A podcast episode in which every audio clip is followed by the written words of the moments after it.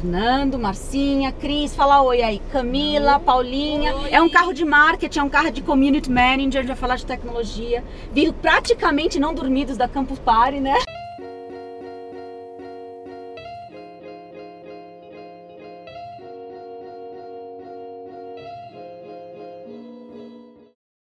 Contar como é que é tudo isso. Vamos conversar sobre comunidades? Isso. O que é um community manager? Eu adorei aquela, aquele, aquele jaleco que eu te marquei. Tipo, a a- explica muito, mas o pessoal geralmente não sabe o que é. Sim, Bem, é, esse cargo de Community Managing, né, que a gente está fazendo com as comunidades de desenvolvedores, eu e a Márcia, no caso, né, a gente... Basicamente, o nosso trabalho é fazer bagunça, né?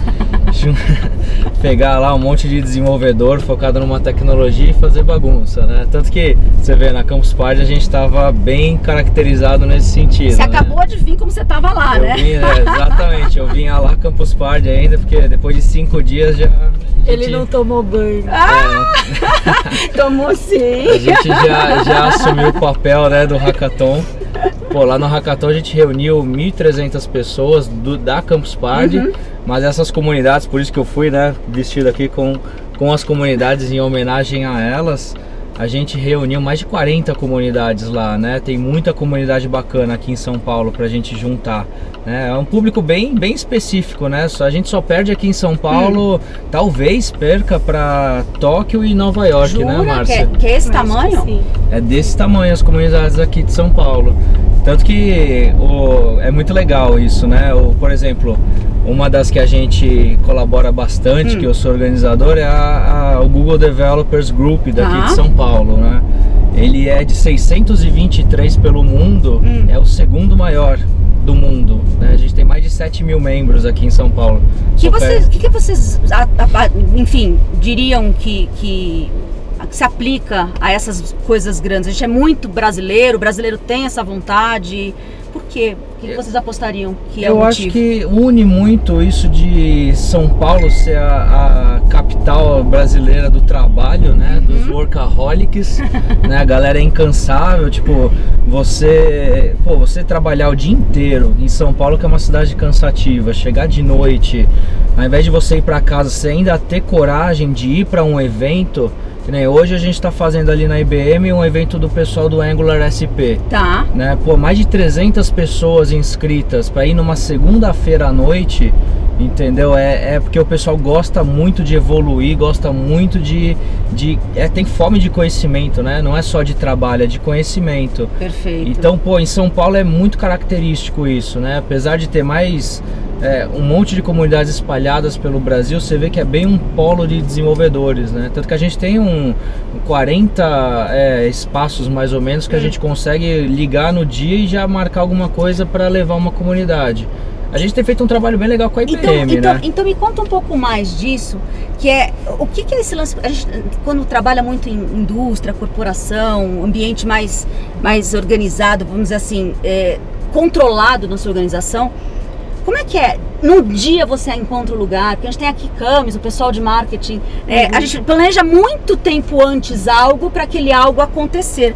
Como Sim. funciona algo que você liga no dia, acha lugar e bota a gente lá? É, tem lugares que é bem fácil, né? Que a gente já tem praticamente livre acesso por causa de todos os eventos Tá. que a gente vem fazendo. Pô, só eu e a Márcia, ano passado, a gente fez mais de 40, mais de 50 eventos, eu acho, a gente fez junto, né? Uhum. Então, é, é assim, é, a gente até tá, tá duplando bem pra caramba, porque a, Márcia é muito... Tem- fala pra caralho e eu não. Essa E hoje ainda sem voz, depois de cinco dias de campus. É, Então, a Márcia tem muito contato de, de empresas, eh, contatos corporativos, pessoas influentes, e eu tenho muito contato de comunidades. Tá. Então, eu, a, a Márcia acha o lugar e faz a, a política e eu loto o lugar, tipo assim, entendeu? Muito Mais bem. ou menos. Eu já fazia o maior hackathon do Brasil antes do Fernando existir. Viu? É, tem isso também. Dá dois passos aí. né? Era, era, era qual o maior hackathon Era do da Brasil? Fiesp. Da a gente fez Fiesp. da Fiesp em 2015. Hum.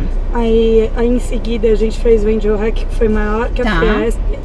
E aí depois a gente fez o Blue Hack e agora fez esse junto com, com a ONU. Mas o que eu ia dizer é o seguinte, é o mindset é diferente.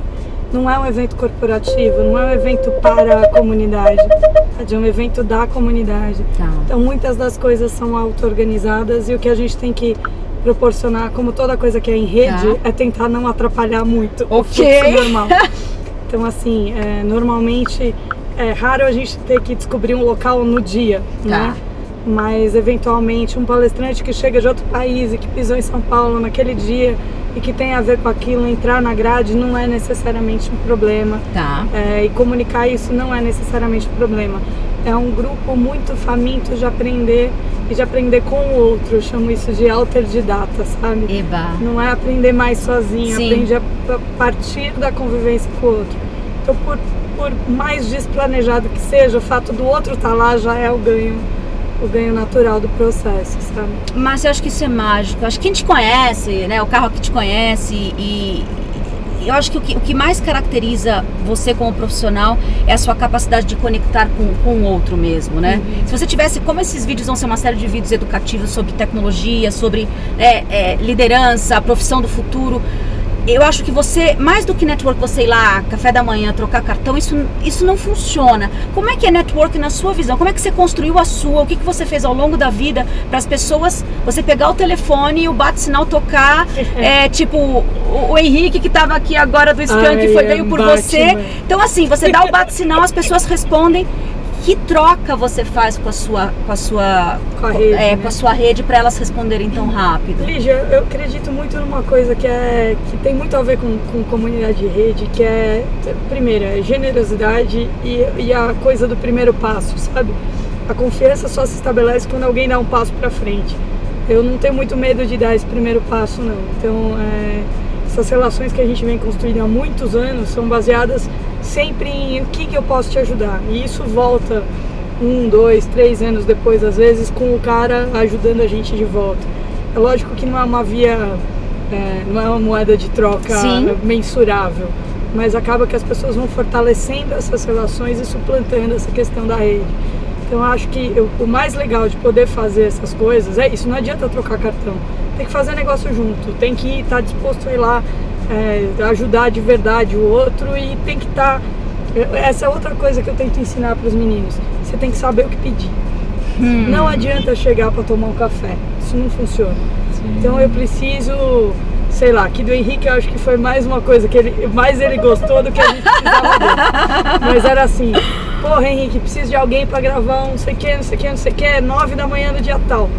O cara, se ele tiver, ele tem pouco tempo para Sim, disputar. e são Se você pessoas for certeiro, ocupadíssimas. se você for certeiro, eles vêm. Aí, assim, isso, o cara pode ser o cara mais famoso do mundo internacionalmente ou usar da esquina. E aí Sim. tentar manter essas relações harmônicas desde usar da esquina até o Bill Clinton é o que faz com que a gente passe a mão no telefone e, e tenha um bate-canal. A outra coisa que eu faço é manter a rede limpa. Se Ok. o cara, que a história é a seguinte, se o cara não é assim, se ele não tem esse mindset, se ele não está disposto a ser generoso, se ele está criando caso, criando problema, sai da rede logo. Porque Cara, isso, isso muda tudo, né? Porque Muda. as relações, por muito tempo de negócio, ela tinha a ver com hierarquia, tinha a ver com um certo poder, uma certa influência, o quanto que você iria receber.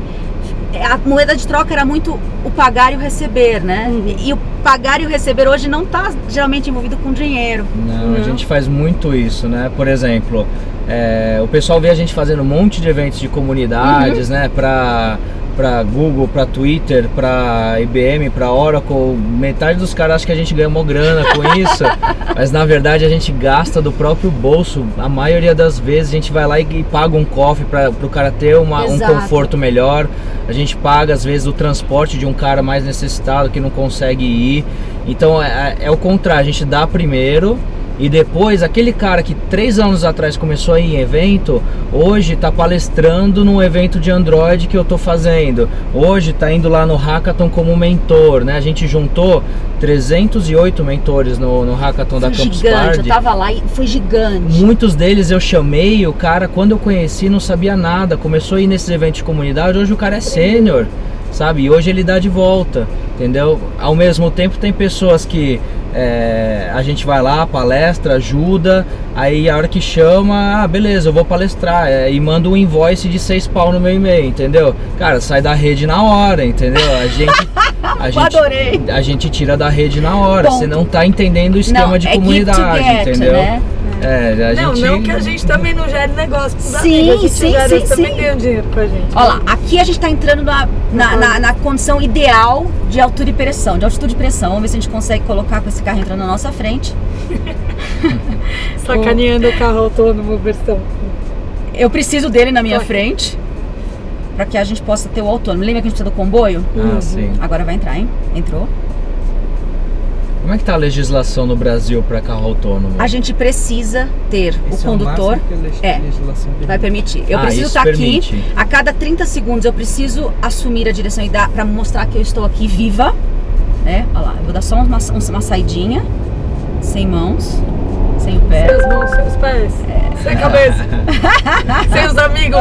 Seu Não. corpo, né? Se, se joga pra Eu fora carro. o carro fazia tudo sozinho, porque meu marido não dirige, já sei meu sonho. Mas ele faz. Vai chegar é lá, quer ver? Ó? É que aqui Eu ele vai perder. Ele, uma grana. ele vai perder porque ele, ele lê esse, esse monte de coisa aqui, esse monte de, de desenho no chão, pra ele é muito difícil. Então a gente tem que passar essa, essa partezinha e ele pega de novo.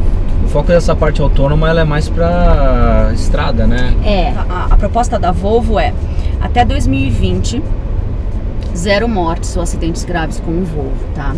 Essa, esse é o plano dela. E, e nesse plano eles apostam muito na, na tecnologia autônoma para suportar essa visão. Esse carro que a gente está hoje é o top de linha, é o XC90. Ele tem, é com ele que está entrando a tecnologia autônoma. Em três anos, em 2020, esse vai ser o carro mais obsoleto da frota. Então a gente consegue imaginar a, a- a violência que vai vir a, a- todos os updates, todo o, o progresso das tecnologias. E eu acho que é um pouco disso. Vocês que estão no meio, é, tem muita gente. A gente que está no meio não tem medo, gosta, vem logo 2020. Mas tem muita gente, não tem a ver só com idade, que tem muito medo da tecnologia. A tecnologia que vai pegar o meu lugar, a tecnologia que vai me controlar. Sim. Fala um pouco da opinião de vocês. Não Black Mirror, um White Mirror, um Bright Mirror. A tecnologia ajudando o humano de uma forma única. Assim, é, são, são dois conceitos bem, bem opostos, né? Em um diz que a gente vai ficar extremamente obsoleto, né? E é, vai ter uma onda de desemprego absurda, e outra diz que a gente vai ficar mais eficiente. Né? Ao invés de você ter que ficar perdendo tempo dirigindo no trânsito de São Paulo duas horas para ir de um lado para outro, vai ter o carro autônomo que vai te levar enquanto você está respondendo e-mail, enquanto você já está trabalhando. E pode ter até é, alterações na lei trabalhista baseado nisso, né? Tipo, o cara tá Uhum. Já indo. começou. Ele tá indo para a empresa e ele já está trabalhando, né? Eu acho que a tendência é a gente nem ter que ir trabalhar, né? A tendência é tudo a gente ir mais para o ambiente virtual. A gente é o trabalho. Eu gosto de brincar assim que não é home office, é me office. É, né? isso. Eu sou o escritório, o trabalho onde quer que eu esteja desde que. né? Exatamente. E essa polêmica tem de, que nem esse projeto de carros autônomos. Eu tô acompanhando há mais de 10 anos lá no, tipo, no Discovery já tinha vários documentários do Robocars, que era o projeto da DARPA e tinha um monte de carro. Meu, você via aqueles carros com um monte de quinquilharia em cima, um monte de, de sensor LiDAR em cima, Uhum. um monte de sensor na frente, atrás. O porta-malas inteiro era, era vários servidores, um hack de servidor só para controlar o carro. Era bizarro e você via os carros não conseguiam desviar de cone.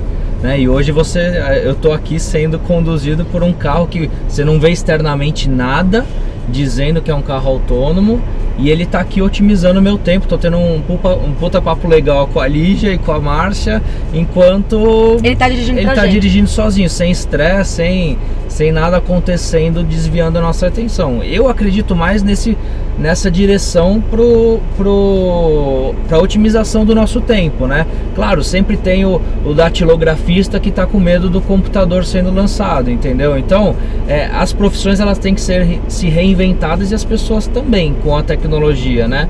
Não dá para você querer ficar o resto da vida só aceitando dinheiro na sua, na sua banquinha de pipoca. Uma É. hora você vai ter que ter uma maquininha ali, entendeu?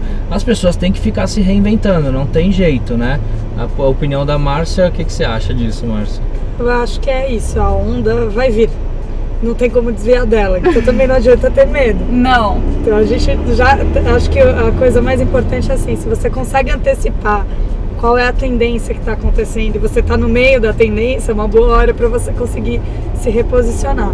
Né? A tecnologia sempre veio para ajudar. A gente não tem, não tem nenhuma experiência daquelas de ficção científica que tenha se tornado altamente real que hoje a gente esteja enfrentando. Por mais que a gente achasse catastrófico, acho que só tem talvez uma única coisa na China o monitoramento de opinião de pessoas. O resto, toda a tecnologia que veio, veio em benefício. Quanta gente a gente não tinha contato, consegue conversar hoje mais rápido. É, quantas coisas a gente tinha que fazer, que demoravam horas, a gente faz em minutos. É. E aí eu acho que tem que ter uma curadoria humana do comportamento. Como é que eu não me sobrecarrego? Uhum. Quanto mais tempo eu tenho, o que, que eu faço com esse tempo?